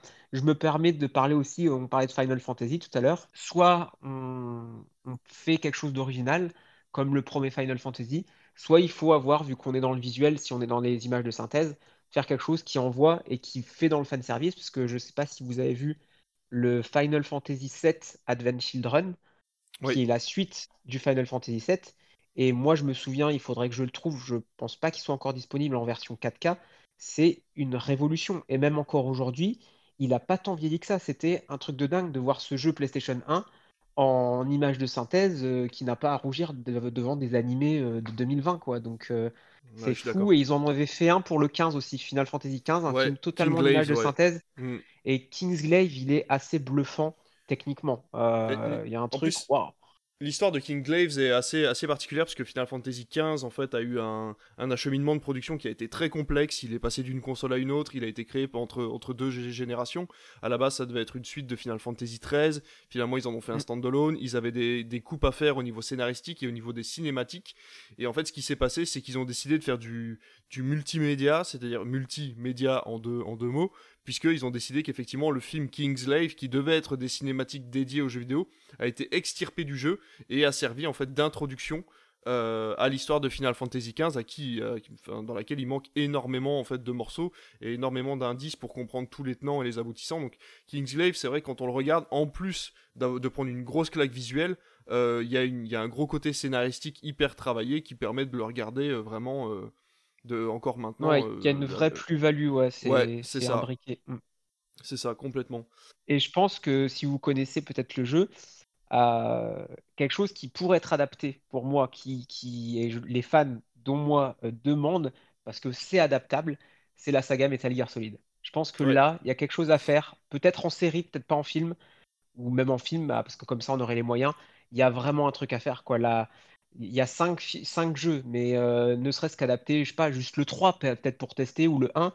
Il y a vraiment ce film-là, je pense, euh, ce jeu-là, comme Uncharted finalement.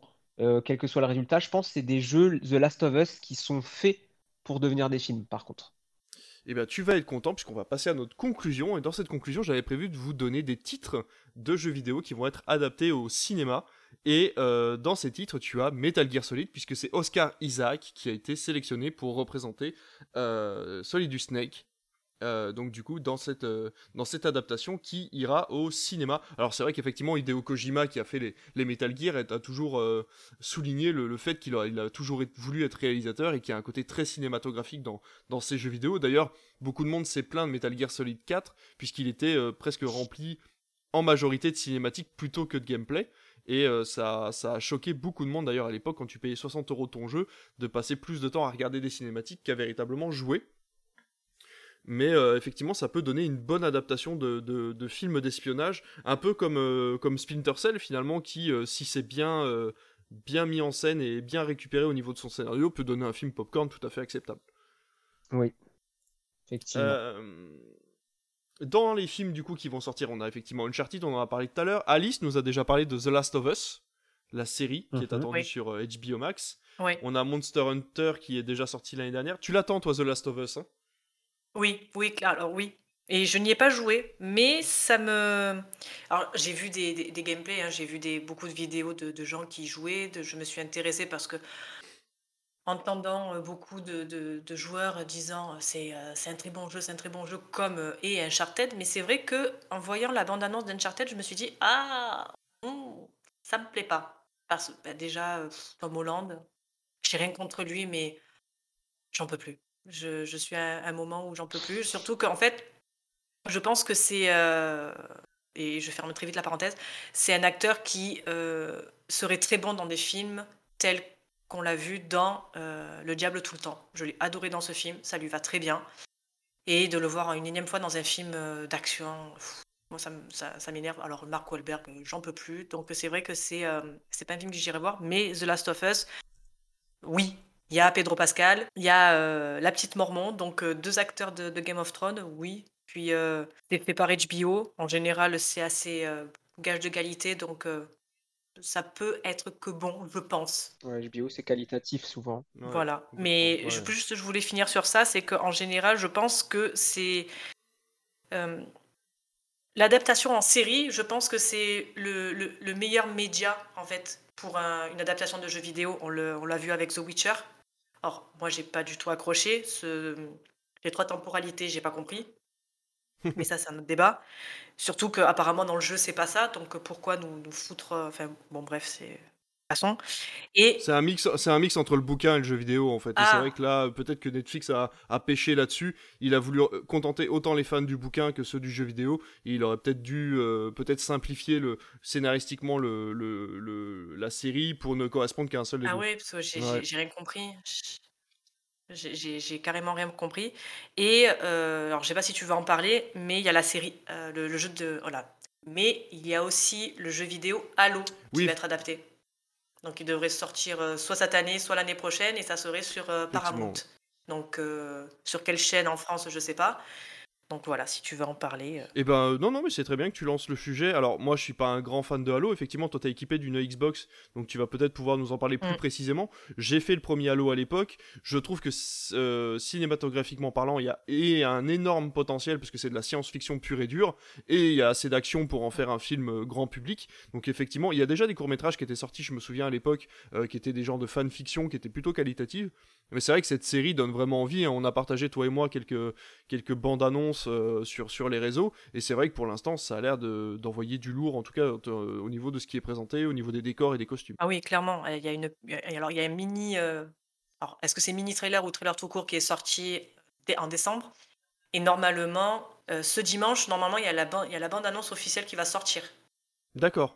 Ok, donc on va pouvoir euh, Voilà. enfin voir à quoi ça ressemble. Après, Paramount a les moyens, il faut voir quels moyens ils mettent dans leur... euh, Alors, il faut savoir que c'est Paramount Plus, du coup, qui est le système de streaming disponible uniquement aux États-Unis pour l'instant, une plateforme de streaming entièrement euh, dédiée à Paramount. Et je pense que leur, leur cheval de guerre, ça va être véritablement cette série Halo qui va attirer euh, du public, surtout les, les fans de Microsoft et de la série en général, qui sont assez attachés à la licence, hein, finalement. Oui, clairement, clairement. Après, je suis comme toi, hein, j'y jouais qu'au premier. Je, c'était, euh, les- jeux sont sortis à la période où je ne jouais pas plus trop, du moins, aux jeux vidéo. Donc c'est vrai que j'ai un peu laissé tomber. Mais Mm. euh, le, le premier, non, je me suis régalé de, de- fou. Et c'est vrai que là, de le voir, de voir le jeu qui va être vraiment adapté et en série, pour le coup, je me dis, waouh, ça va être, ça va être bon. Ça va être bon. Après, encore une fois, il faut vraiment que le scénario y, y suive. Parce que c'est bien beau de- d'avoir des, des jolis plans et, et euh, des effets euh, visuels au top. Mais si le scénario Mm. pêche, encore une fois, tu fais, oh, dommage. Donc, euh, petit espoir. Effectivement. Alors, est-ce que c'est pas notre travail aussi euh, en tant que spectateur d'oublier complètement le, le côté euh, le côté jeu vidéo finalement le, côté vécu en fait le gameplay ce qu'on a vécu au niveau de durée euh, durée de vie du, jeu vidéo est-ce que c'est pas à nous de le mettre de côté quand on regarde une adaptation? En fait, oui, je pense que c'est de toute façon, que ce soit le, le- les films ou les, séries, c'est vraiment, il faut que tu faut le prendre en mode, ok, c'est une adaptation. En fait, comment ça va être adapté, quelle manière ça va être adapté, qui est derrière la caméra? Et qui fait le scénar. Après, que ça soit effectivement sous la licence euh, Last of Us, sous la licence The Witcher ou n'importe quelle licence, en fait, tu lèves ce, ce, nom, tu as un aussi bon film finalement. Tu prends Prince of Persia, ça n'a pas, ça pas fait l'unanimité. Tu lèves Prince of Persia, bon, ben, ça, fait, ça fait un film dans un désert. Tu changes les noms, tu changes un peu deux, trois trucs, ça peut faire un très bon film. Mais de le mettre sous licence, c'est peut-être là où les gens se disent Ah ben non, c'est pas bien, ah ben non, si, ah ben non, ça, et que d'un coup, il y a un peu des gens récalcitrants, même des haters qui ont. Euh, qui, qui, vouent une passion pour euh, telle ou telle licence de jeu, qui se, se révoltent contre, contre l'adaptation.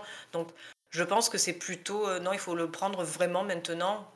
Sachant tout ce qu'on a eu et vu avant, je pense que c'est des films et des séries qu'il faut vraiment prendre telles qu'elles sont. Et puis, si c'est bien adapté, tant mieux, c'est un plus. Sinon, ben, ça fait un très bon film popcorn. Moi, je serais, je serais de un petit peu pour contrebalancer inverse, dans le sens où euh, bah, souvent les jeux qui sont adaptés en film ou série sont des jeux très très bons, excellents, voire considérés comme des chefs-d'œuvre. Donc quand tu décides par toi-même de rajouter ça, faut que tu sois conscient de ce que tu fais. Si tu rajoutes quelque chose, c'est pas pour dire bonjour, je vous fais un petit truc dans l'univers et basta. Tu as un poids et euh, tu dois vraiment euh, essayer de mm. t'imposer et apporter quelque chose lié au cinéma. Forcément que je vais pas euh, en vouloir à une série ou un film de pas développer autant ses personnages et son histoire que le fait un RPG qui dure 100 heures. C'est pas possible. Mais par contre, moi, c'est surtout justement dans la mise en scène et le visuel que je vais les attendre. C'est-à-dire que ben, on est au cinéma, on est en série télé, plus compliqué en série, forcément. Mm. il faut que tu me balances des plans, des idées de mise en scène, du jeu d'acteurs, des dialogues, des choses qui fonctionnent. Donc des acteurs aussi qui ont envie, parce que parfois ça peut poser problème, euh, certaines adaptations où les acteurs, en fait, ils y connaissent rien. Ça aide quand l'acteur, je, pense à Henri Cavill, que ce soit en Superman, que ce soit en Geralt, je sais pas s'il a joué à The Witcher, mais je sais que c'est un geek. On sent que quand il incarne ces personnages de pop culture, on le disait pour The Rock, c'est des gens qui sont intéressés, ils donnent leur âme, ils sont pas là pour prendre le chèque et euh, faire sans âme, ce qui est trop souvent le cas dans les adaptations de jeux où on prend des gens, ils sont là, ils prennent le chèque et au revoir. Euh, Ryan Reynolds, ça a fonctionné parce que c'est quelqu'un qui joue dans le genre de film vraiment bon public et il y met de sa personne, euh, qu'on aime ou qu'on n'aime pas son jeu, que ce soit en Deadpool, etc. C'est des acteurs comme ça qu'il faut. Il y a des acteurs, quand ils sont dans les trucs de jeu, voilà, on se dit, ils sont là, mais ils en ont rien à faire, quoi. Je pense, même dans, au-delà des jeux, Marion Cotillard dans Batman, elle en avait rien à faire, quoi. C'est, on le voit, ce genre de choses, les gens qui n'y connaissent rien, et en interview, hein en interview, ça arrive, on les écoute parler, en fait, ils disent Ah, je connais pas, j'ai jamais joué, je sais pas ce que c'est. Et bizarrement, ceux qui fonctionnent, ils vont dire Ah non, mais moi je connaissais, euh, je jouais à ça plus jeune, euh, ou alors euh, je me suis renseigné pour préparer mon rôle, et tout de suite, ça se ressent. Donc c'est surtout ça que j'attends, surtout sur des Last of Us, Uncharted, Metal Gear Solid, ce sont des jeux qui sont pas pour moi des jeux forcément toujours Metal Gear plus, mais c'est pas le gameplay qui est intéressant dans ces jeux-là c'est justement la frontière qui presque s'efface avec le cinéma. C'est-à-dire que The Last of Us, c'est un film en quelque sorte déjà, et Metal Gear Solid 4 notamment, c'est peut-être l'un des meilleurs films que j'ai jamais vu. C'est-à-dire que dans la mise en scène, Kojima, il donne une claque et une leçon à pas mal de cinéastes pour dire, bah voilà comment est-ce qu'on filme un dialogue avec, euh, voilà, plongée, contre-plongée, euh, euh, mise en scène, plan séquence, etc. Donc quand tu vas adapter ça en série ou en film, bah, as intérêt de faire aussi bien. Tu peux pas te contenter de faire un truc plat, statique, qui bouge pas. Je pense notamment à, Boba Fett, etc. C'est un peu le même problème sur les séries où il n'y a pas d'idée de mise en scène souvent.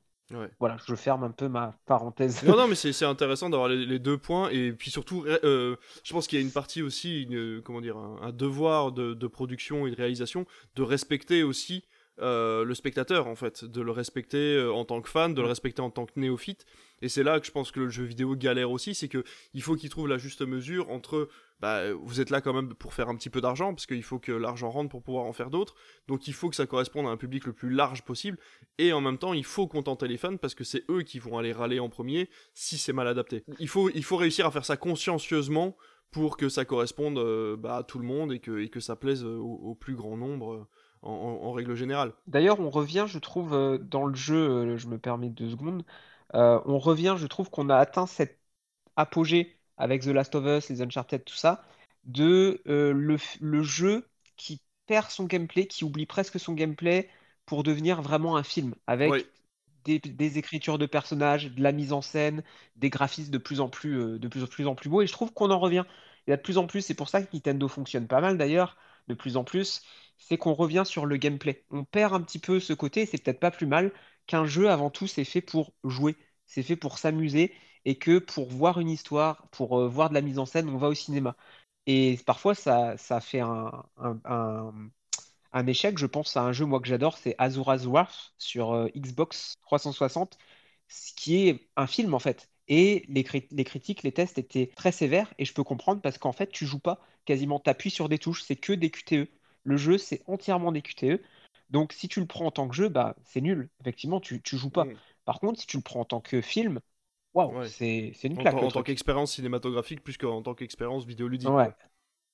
c'est ça. Mm. Pour finir sur les adaptations qui vont arriver bientôt, on a The Division qui a été racheté par Netflix, qui sera tiré du coup d'un jeu vidéo euh, d'Ubisoft, donc qui est un jeu vidéo post-apocalyptique ou une, bon c'est un petit peu glauque, mais euh, du coup une, euh, une maladie, euh, une genre de grippe a décimé une partie de la population new-yorkaise et en plus de ça euh, des, euh, des problèmes d'intempéries en fait euh, arrivent sur, sur New York et une division militaire est engagée pour essayer de faire le tri. Donc ça doit être assez simple je pense à, à adapter puisque ça reste finalement du polar, euh, on va dire à peu près post-apo. On a un deuxième Tomb Raider qui est prévu, euh, encore une fois avec la même actrice, il s'agit de euh, Alicia Vikander. On a alors et dans les alors on a Call of Duty, donc ça à la limite à part le nom, à mon avis tu peux faire un film générique, je pense que ça change pas grand chose. Et alors dans les dans les dans les adaptations un petit peu plus particulières, on va avoir euh, Super Mario Bros qui arrive en dessin animé du coup fait par Illumination. Donc euh, voilà, on attend du très très lourd. Alors par contre le problème c'est que le casting de voix a été annoncé, et les gens sont pas très contents de voir que c'est euh, Chris Pratt qui fait Mario. Donc ça c'est, je sais pas, l'idée est assez particulière. C'est vrai qu'on est habitué à entendre Mario avec une voix plutôt plutôt aiguë. Chris Pratt ayant une voix plutôt plutôt grave, c'est vrai que ça surprend. Voilà, moi je ne juge jamais avant d'avoir vu, mais je trouve ça effectivement assez surprenant. Et ce qui va être très drôle, c'est de voir euh, bah, quelle voix ils vont nous mettre à nous, parce que moi je suis un grand euh, fan de nos VF et de nos professionnels de la, de la version française, et la plupart du temps sur ce genre de film, ils vont préférer mettre des voix connues plus que des voix professionnelles, donc c'est ça me fait un petit peu peur, mais au niveau de l'animation et du scénario, par contre, j'y crains pas trop parce que Nintendo doit être euh, assez aux aguets et Illumination euh, est quand même un, studio de qualité. Donc pour, pour le coup, ça, je j'ai pas trop peur. Et euh, les, deux les deux les deux projets les, les plus intéressants, enfin les les plus, on va dire, euh, atypiques, ça va être un projet Minecraft. Alors, allez savoir comment ils vont adapter Minecraft au cinéma. Alors, est-ce que ça va être un dessin animé? Que- je me suis bon. posé la question là à l'instant, je me suis dit comment? Voilà, comment? Et euh, le dernier qui peut être assez intéressant, c'est Five Nights at Freddy's. Alors, je sais pas si vous connaissez ce jeu vidéo. Il n'est pas déjà sorti Il n'y a pas un film avec, euh, avec euh, Nicolas Cage? Non, ça s'inspire, ça s'inspire, mais c'est pas, euh, c'est pas la licence officielle. Je l'ai pas vu, mais justement, je veux le voir ce film. Il a l'air euh, complètement euh, déjanté. Alors, du coup, c'est l'inverse. C'est-à-dire que là, dans, donc, dans le film avec Nicolas Cage, c'est lui qui va se battre con- contre des nounours. Et à Five Nights at Freddy's, en fait, le système est inversé. Donc, le jeu vidéo euh, Five Nights at Freddy's, si tu ne connais pas, Alice, c'est un jeu vidéo où tu es enfermé dans, une, dans un centre commercial. Tu es dans le local de la vidéosurveillance et tu dois surveiller des peluches, en fait, de caméra en caméra. Et tu dois essayer de les repérer sur les caméras, puisque quand tu les vois sur les caméras, elles ne bougent pas dans la vraie vie. Par contre, si elles disparaissent d'une des caméras, tu sais qu'elles sont dans une autre pièce, et le but est de ne pas te faire attraper euh, par ces espèces de petits euh, nounours euh, qui n'ont pas l'air très très gentils. Mais c'est quoi un, petit peu de survival? Ouais. C'est horreur en fait, c'est stressant Ouais, quoi. c'est de l'horreur, c'est-à-dire que euh, voilà, c'est ça. À un moment, tu vas te retourner, et il va y avoir une, euh, il va y avoir une poupée derrière toi, quoi. L'horreur Ah, c'est impossible que je joue à ce jeu. C'est impossible. Impossible. Impossible. Voilà, c'est c'est un projet qui est, par contre, qui est produit par Blumhouse Ah, et qui apparemment va être dirigé par euh, par Chris Columbus. Hmm. ah, Donc euh, ça Ah. rassure quand même un peu de se dire qu'il y a quand même deux gros noms euh, qui, vont, euh, qui vont diriger ce projet. donc si c'est en série, Eh ben, écoute- potentiellement, ça peut atterrir sur, euh, sur du Prime vidéo. Ouais, complètement. Ouais, j'avoue. Ah oui, c'est vrai qu'en plus ils ont un contrat ensemble, Blumhouse Il y a et. eu euh, beaucoup de et films. Prime, donc, euh, euh, Une petite série de films là, qui était sortie, alors euh, je crois que c'était euh, vers octobre, alors soit de cette. alors, soit de 2021 ou de 2020, je ne sais plus. Mm, Qui était pas mm. mal, hein, franchement, ça se. Ouais, quelques. Ouais, C'est ouais, c'est c'était assez pas mal, sympa. ouais. Mais ça, ça peut être, ouais, ça peut être sympa, mais euh, un jeu comme ça, mais c'est impossible que j'y joue. Effectivement, au, for- au format série, un peu à la American History, euh, American Horror Story, ça peut être pas mal. C'est-à-dire des acteurs Oh. différents à chaque fois qui se retrouvent dans un, Mm. dans un lieu différent et qui réagissent euh, voilà, selon leur, leur état Ça, d'esprit peut et tout. être. Ça peut être plutôt. on a vu que ça fonctionnait finalement, ce genre de série, euh, comment dire, an- anthologique, quoi. Et, c'est- et c'est- je trouve que c'est pas mal. Tu gardes les mêmes personnages, les mêmes acteurs, ils interprètent différents personnages et tu les mets dans différents euh, lieux. C'est moi je trouve que c'est c'est une un bon cocktail. Eh ben écoutez, je pense qu'on est, on a, on a fait quand même un, un petit tour. On a été se promener dans le, dans le monde euh, si vaste du, de, de la relation jeux vidéo et cinéma. On a donné notre avis sur pas mal de choses. Je pense qu'il y a encore des choses à corriger. Il y a, il y a Ah des oui. choses qui, alors ça ne peut aller que vers du mieux puisque on en revient toujours à la même chose. Il y a de plus en plus de joueurs dans le monde. Il y a de plus en plus d'amour pour le jeu vidéo en soi. C'est pas comme dans les années 80 où c'était un, loisir qui était plutôt mis sur le côté, qui était plutôt dénigré. Là maintenant, on a des réalisateurs qui se retrouvent à la tête de jeux vidéo, on a des euh, professionnels du jeu vidéo qui se retrouvent à la tête de certains projets de films ou de séries.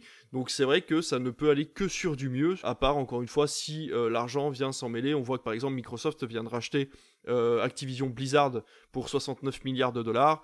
Euh, il est possible que tout ça leur permette aussi de racheter des licences euh, cinématographiques ou des projets de cinéma ou de séries et peut-être de les laisser complètement tomber ou alors de les reprendre euh, d'une façon beaucoup moins intelligente que ce qu'elles n'auraient pu être à la base. Ouais, je pense qu'un un jour, peut-être, nous verrons, je sais pas, c'est, je fais le, le devin, le, l'oracle. J'imagine d'ici, je sais pas, 10 ans, l'adaptation de l'univers de Dark Souls, puisque là, on est à fond, là, on attend la série Seigneur des Anneaux de Prime, mais une fois qu'on aura bien écumé l'univers de Tolkien, il faudra trouver autre chose, hein, et, quand on voit que George R. R. Martin bosse avec euh, justement le créateur des Dark Souls sur un nouveau jeu, je pense que d'ici euh, une dizaine d'années, on aura une adaptation euh, de cet univers-là et que ça peut vraiment faire une série ou un film assez assez fort, même une trilogie, parce qu'il y a de quoi faire là.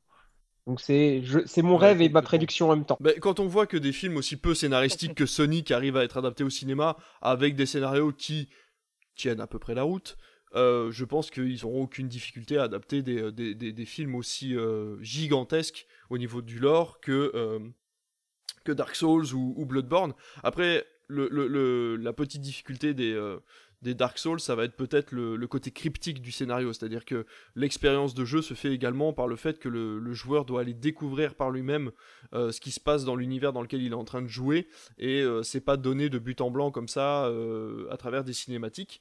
Donc c'est vrai que dans une série ou dans un film, ça peut être la petite difficulté, c'est de, de- Il faudra un travail d'adaptation, effectivement. Moi, je pensais, par exemple, euh, une idée, hein, c'est pas moi qui le ferai, de toute façon, j'ai pas les moyens et les compétences, mais euh, le format anthologique, justement, en série, alors, euh, c'est-à-dire suivre plutôt l'univers, c'est pas adapter tout le jeu, mais les fameux PNJ qu'on voit dans le jeu, qui ont un- une histoire, hein, mais que nous, on découvre plutôt par les objets dans le jeu, peut-être justement faire un épisode sur chaque personnage ou quelques épisodes, suivre ces différents personnages ou avoir un personnage euh, principal qui est un peu le héros, qui va rencontrer tous ces personnages de l'univers de, de Dark Souls, que justement on, on s'attache à eux dans le jeu, même si on doit euh, les buter la plupart du temps, et, euh, et justement les découvrir, mais bah, avec des dialogues, avec une- du scénario différemment de, euh, du jeu, où on passe par, on va dans l'inventaire et on va regarder des objets parce que bah, c'est du gameplay, parce que c'est un jeu. Donc euh, effectivement, ça demandera du travail quand même. Tout à fait. Bah écoute, c'est une, c'est une bonne conclusion, je pense. Euh, on va se quitter sur ces mots-là, puisqu'on a déjà quand même pas mal parlé, et on reviendra euh, pour un autre sujet un petit peu plus tard, la fameuse chronologie des médias, euh, puisqu'on va essayer d'avoir un maximum d'informations pour être le plus complet possible et pouvoir vous indiquer au maximum ce qui sera possible de faire d'ici quelques semaines pour les plateformes de VOD, le cinéma et bien sûr les Blu-ray DVD. Alice, merci. Merci à toi. Comic Eater, merci beaucoup d'être venu. De rien, c'était une belle émission encore une fois, donc merci. Mer- ouais, merci, merci beaucoup à vous deux. À chaque fois, c'est un régal d'avoir des conversations avec vous. En tout cas, on se rejoint du coup à la prochaine émission. Merci à tous de nous avoir écoutés. Comme d'habitude, vous pouvez nous retrouver sur Spotify, sur Deezer, sur Apple Podcast et sur toutes les plateformes euh, qui diffusent euh, des podcasts. Vous allez également nous retrouver sur YouTube en version audio uniquement. Vous n'aurez pas euh, d'image, mais vous aurez au moins nos jolies voix dans vos oreilles. Passez tous une journée ou une excellente soirée selon l'heure à laquelle vous nous écoutez. Et à très bientôt. Au revoir.